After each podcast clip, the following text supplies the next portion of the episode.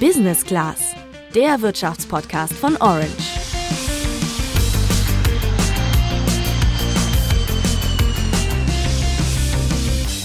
Das Investment in Aktien oder ETFs ist eine Möglichkeit zu sparen und langfristig ein Vermögen aufzubauen. Motiviert durch niedrige Zinsen, eine steigende Inflation, hohe Immobilienpreise und günstige Neo-Broker legen Menschen ihr Geld an der Börse an. Der Klassiker sind natürlich Aktien und Anleihen, in die ich investiere. Bei Aktien gehört mir tatsächlich ein Teil von dem Unternehmen, das ich investiere. Da hoffe ich auf die, ähm, ja, auf die, auf die Steigerung des Kurses oder auch auf eine Dividendenzahlung. Bei Anleihen ist es so, dass ich einem Unternehmen äh, Geld leihe und da eben auf die ähm, Zinsen setze, die ich zurückbekomme. Dann gibt es aber auch noch ETFs, äh, das heißt, da habe ich äh, einen Aktienfonds oder auch einen Anleihenfonds, wo ich verschiedene ähm, verschiedene Wertpapiere zusammengefasst habe. Und dann gibt es aber auch noch ähm, beispielsweise Rohstoffe oder Zertifikate, in die ich investieren kann. Das war Margarete Honisch, Finanzbloggerin auf Instagram und sie weiß, dein Geld kannst du auf ganz unterschiedliche Arten anlegen und gerade die Auswahl an Aktien und ETFs ist riesig. Im Jahr 2019 waren etwa 43.248 Unternehmen an den weltweiten Börsen gelistet. Hinzu kommen dann noch etwa ja, 8.553 ETFs, die im Jahr 2021 auf der ganzen Welt verwaltet wurden. Woher weiß ich also, in welche Aktien oder in welche ETFs ich eigentlich investieren sollte? Was ist für mich geeignet? Wie du das für dich beantworten kannst, das klären wir in dieser Folge. Außerdem sprechen wir darüber, worauf du vor dem Investieren achten solltest und welchen Fehler du auf keinen Fall machen solltest. Auch werfen wir einen Blick darauf, ob du in Zeiten von hoher Inflation überhaupt in Aktien oder ETFs investieren solltest. Ich bin Juliane. Und ich bin Tabea. Nach dem deutlichen Anstieg zu Beginn der Corona-Pandemie ist die Zahl der Aktionäre in Deutschland 2021 wieder gesunken. Etwas mehr als 12 Millionen Menschen hatten hierzulande im Jahresdurchschnitt 2021 Aktien, Aktienfonds und oder börsengehandelte Indexfonds, also ETFs im Depot. Das hat das Deutsche Aktieninstitut ermittelt. Damit sank die Zahl der Aktionäre nach dem Boom von 2020 um rund 280.000. 2020 hatte das Deutsche Aktieninstitut noch 12,35 Millionen Anleger ermittelt. Das war der höchste Stand seit fast 20 Jahren. Und einer von den mehr als 12 Millionen Menschen bist ja du, Juliane. Du bist doch auch aktiv an der Börse. Wir haben ja vorhin schon gehört, wie groß die Auswahl an Aktien oder ETFs ist. Wonach entscheidest denn du eigentlich, in was du genau investierst? Ja, genau, das stimmt. Seit etwa vier Jahren investiere ich jetzt schon. Und zu Beginn hatte ich keine richtige Strategie. Ich habe also vor allem Aktien gekauft, deren Namen ich kannte. Also das waren zum Beispiel ja Bayer oder Volkswagen. Und ähm, aktuell stecke ich am meisten Geld in ETFs und in einige Einzelaktien, die sehr dividendenstark sind. Und ja, genau, die Dividenden, die motivieren mich dann einfach beim langfristigen Investieren. Okay, also erstmal an der Stelle, wir geben in dieser Podcast-Folge keine Anlageempfehlungen aus der Redaktion, sondern lediglich Einschätzungen unserer Interviewpartner mit. Aber zurück zu den Dividenden. Kannst du uns das nochmal kurz erklären, Juliane? Wie war das nochmal? Das ist eigentlich ganz einfach. Mit der Dividende werde ich als Aktienbesitzer eines Unternehmens von eben diesem Unternehmen an dem Gewinn beteiligt. Und dabei kann die Dividende jedes Jahr eine andere Höhe haben. Diese wird nämlich jährlich in der stattfindenden Hauptversammlung zwischen Vorstand und Aktionären der Aktiengesellschaft beschlossen. Und auch wichtig zu wissen, auch bei Aktien mit gewohnt hohen Dividenden besteht die Gefahr, dass diese zukünftig mal sinken oder gar ausbleiben können. Ich persönlich will mir mit diesen Dividenden der einzelnen Aktien ein passives Einkommen generieren, also Einkommen, ohne dass ich dafür arbeite, sondern einfach nur, weil ich die Aktie halte. In Deutschland zahlt beispielsweise der Stuttgarter Autobauer Mercedes 2022 insgesamt 5 Milliarden Euro Dividende an seine Aktionäre. Das sind je Aktie 5 Euro.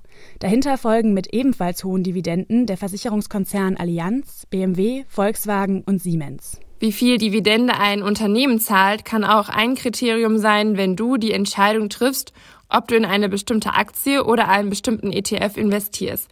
Aber das schauen wir uns gleich nochmal an. Nochmal kurz an der Stelle, wir machen keine Finanzberatung, sondern das gerade sind ja deine eigenen Erfahrungen, Juliane. Genau, und bevor du selbst direkt in Aktien oder ETFs investierst, solltest du einige Dinge noch unbedingt beachten, rät auch Margarete. Dazu gehört zum einen, dass ich Rücklagen schaffe. Das bedeutet, dass ich ähm, Geld habe, auf das ich zugreifen kann, wenn mal irgendein Notfall ist, weil an der Börse gibt's halt eben auch immer wieder Kurseinbrüche. Wenn ich jetzt mein ganzes Geld investiert habe und ich brauche in dem Moment Geld, dann muss ich im Notfall tatsächlich meine Aktien oder ETFs verkaufen und zwar mit Verlusten.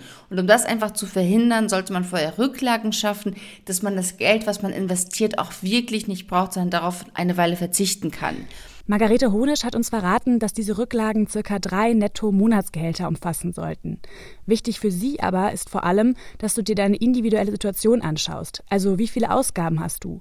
Und die Höhe deiner Rücklagen passt du an diese Ausgaben an. Hast du also hohe monatliche Ausgaben, dann sollten deine Rücklagen dementsprechend auch höher sein. Jetzt ist es ja aktuell so, dass wir eine sehr hohe Inflation haben. Das heißt, deine Kaufkraft sinkt. Du kannst mit deinen Rücklagen im Notfall also auch weniger kaufen.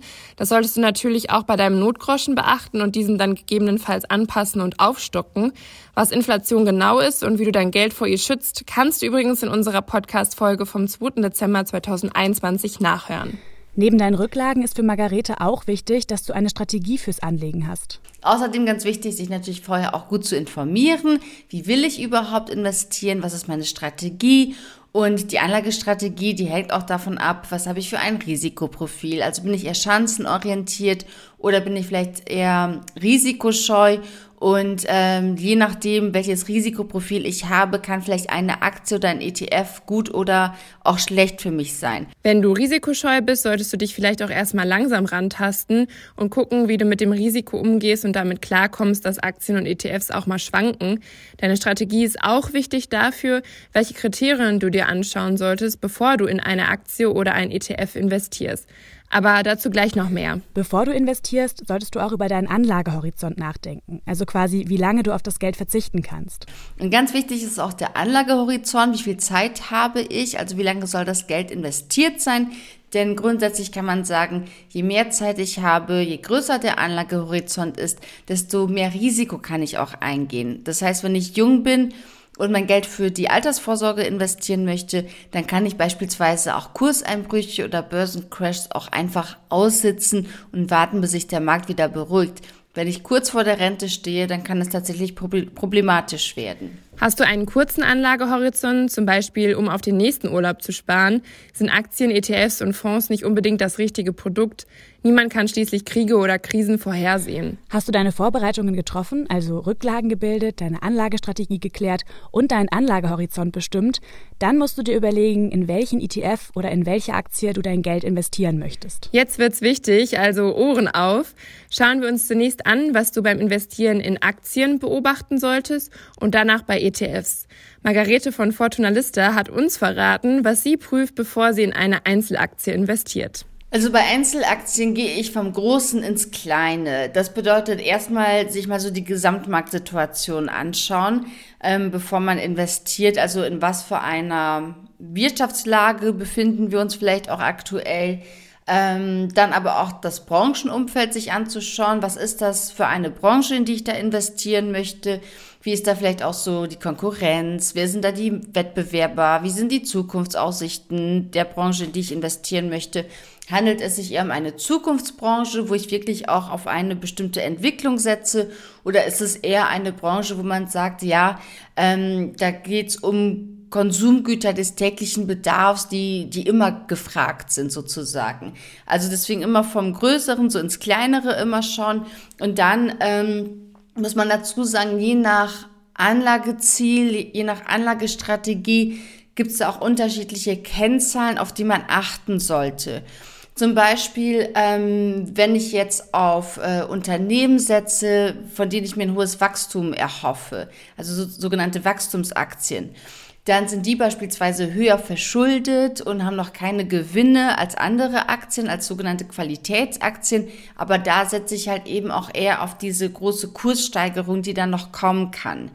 Ähm, wenn ich jetzt mehr auf Qualitätsaktien setze oder auch auf eine Dividendenaktie, dann ist mir natürlich auch wichtig, dass die ähm, Verschuldung vielleicht möglichst niedrig ist, dass die Gewinne ähm, recht stabil sind, idealerweise auch von Jahr zu Jahr steigen, dann ist mir auch eine hohe Dividendenrendite wichtig, auch dass diese regelmäßig ausgezahlt wird.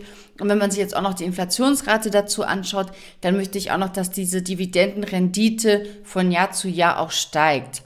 Weil nur so kann ich dann eben auch auf ein passives Einkommen setzen, was ähm, ja, was, was dann vielleicht auch wirklich dann meinen Bedarf äh, deckt an passivem Einkommen. Bevor sie investiert, schaut sie sich aber nicht nur die Unternehmenskennzahlen wie Gewinn oder Verschuldung an, sondern auch weitere Kennzahlen. Neben den Unternehmenskennzahlen wie eben Gewinn, Verschuldung und so weiter, ähm, ist auch ganz spannend, sich mal anzuschauen, wie ist denn zum Beispiel ähm, der Cashflow, ähm, wie sind auch verschiedene Aktienkennzahlen. Ähm, das sind Kennzahlen, die im Verhältnis zu den Unternehmenskennzahlen stehen. Also das heißt, man schaut sich den Aktienkurs an im Verhältnis zu bestimmten Unternehmenskennzahlen, wie beispielsweise den Gewinn oder dem Buchwert oder eben dem Cashflow. Und anhand dieser Kennzahlen kann man schon mal auf den ersten Blick ganz gut sehen, ist die Aktie eher überbewertet oder ist sie eher unterbewertet. Aber auch da ganz wichtig bei den Aktienkennzahlen sollte man immer auch vergleichen äh, oder Vergleiche anstellen innerhalb der gleichen Branche.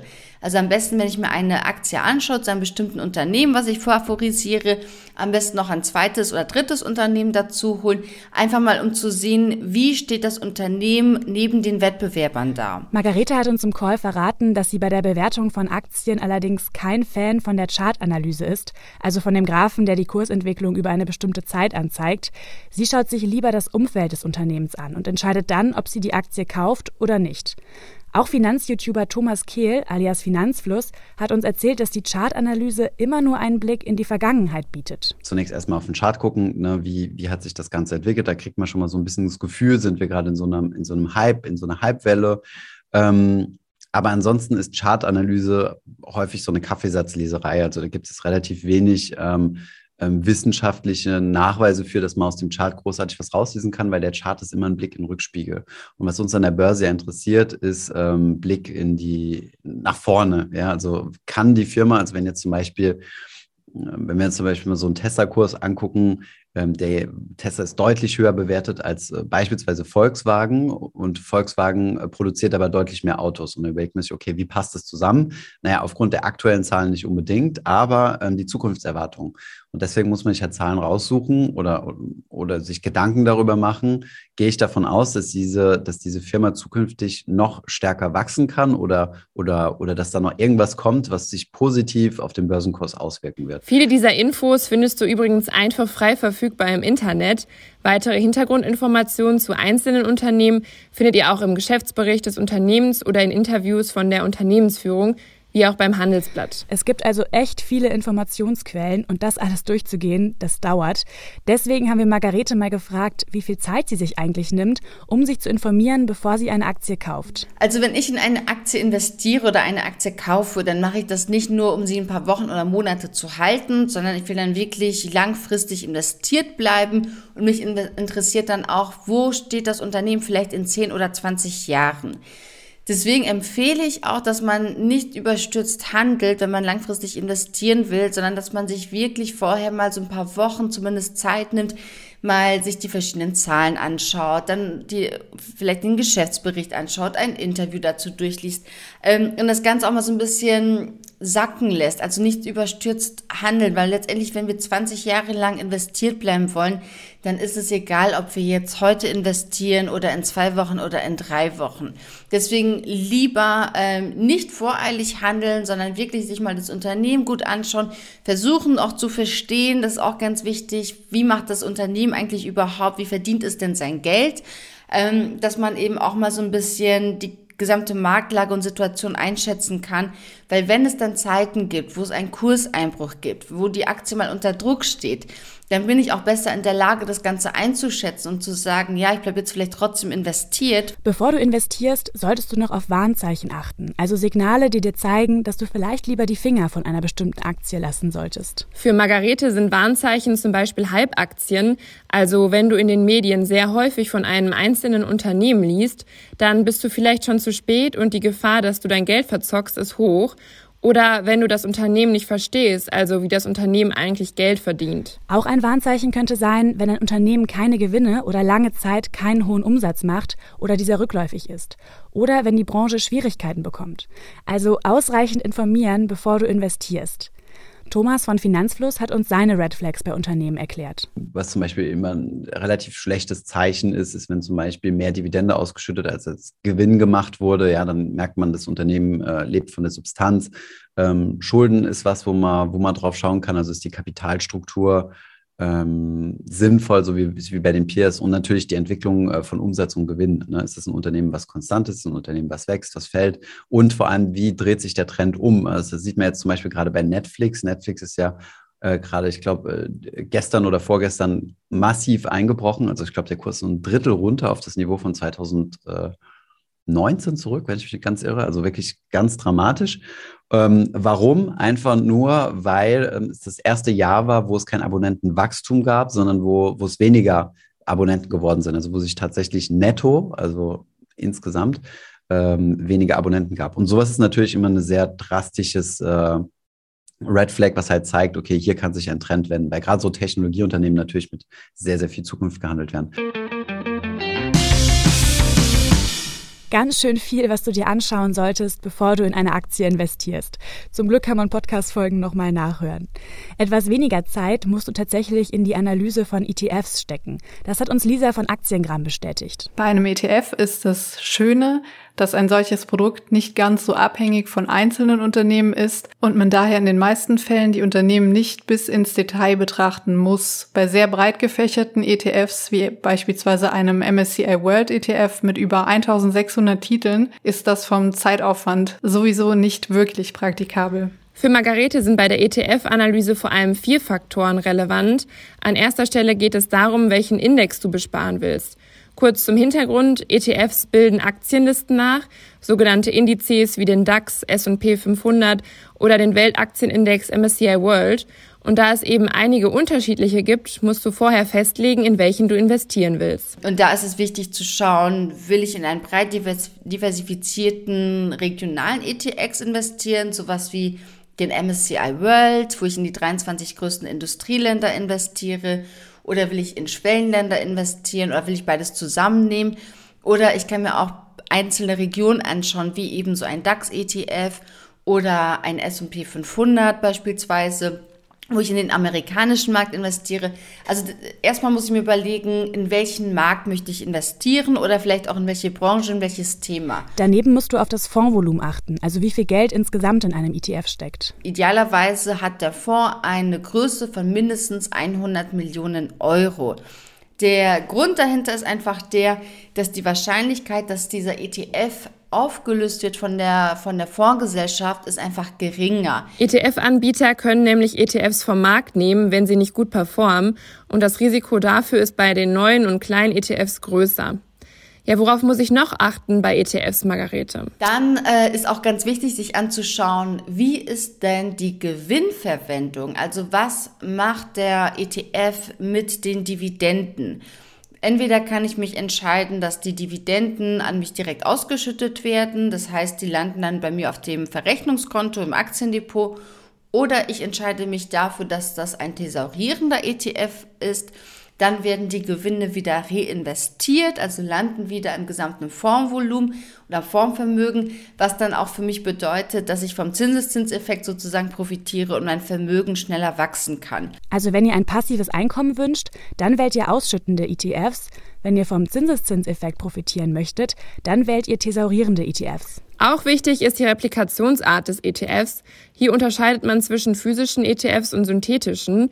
Was genau der Unterschied ist, weiß Lisa von Aktiengram. Physisch bedeutet in dem Fall, dass die Aktien, die im Index enthalten sind, auch wirklich vom ETF gekauft werden, während bei einer synthetischen Abbildung lediglich die Performance des zugrunde liegenden Index nachgebildet werden muss, was durchaus durch Aktien geschehen kann, die überhaupt nicht im Index des ETFs enthalten sind. Thomas von Finanzfluss hat noch ein weiteres letztes Thema, auf das er beim Investieren in ETFs achtet, und zwar die Kosten. Also Kosten solltest du grundsätzlich beim Investieren reduzieren, denn alles, was du an Kosten bezahlst, investierst du quasi weniger.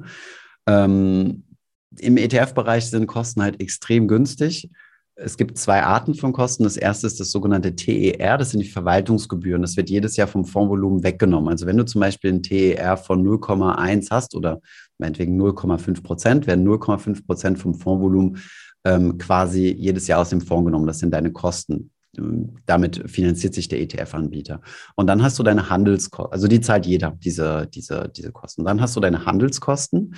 Das bedeutet, das zahlst du deinem Broker dafür, dass du quasi die ETFs kaufst. Und dank Neo-Broker haben wir halt den Vorteil, dass die Handelskosten quasi bei Null sind oder in vielen Fällen de facto bei Null sind. Und diese Kosten sollte man sich natürlich sparen. Das heißt, wenn man dann einen teuren Broker hat, dann zahlt man mehr für seine ETFs, als wenn man einen günstigen hat. Und deswegen macht es da Sinn, ein bisschen zu vergleichen. Aber jetzt mal ehrlich, Juliane, in der aktuellen Zeit, also die Corona-Pandemie steckt der deutschen Wirtschaft noch im Nacken. Der Ukraine-Krieg hat auch langfristige wirtschaftliche Auswirkungen, wie unsere Folge vom 10. März zeigt.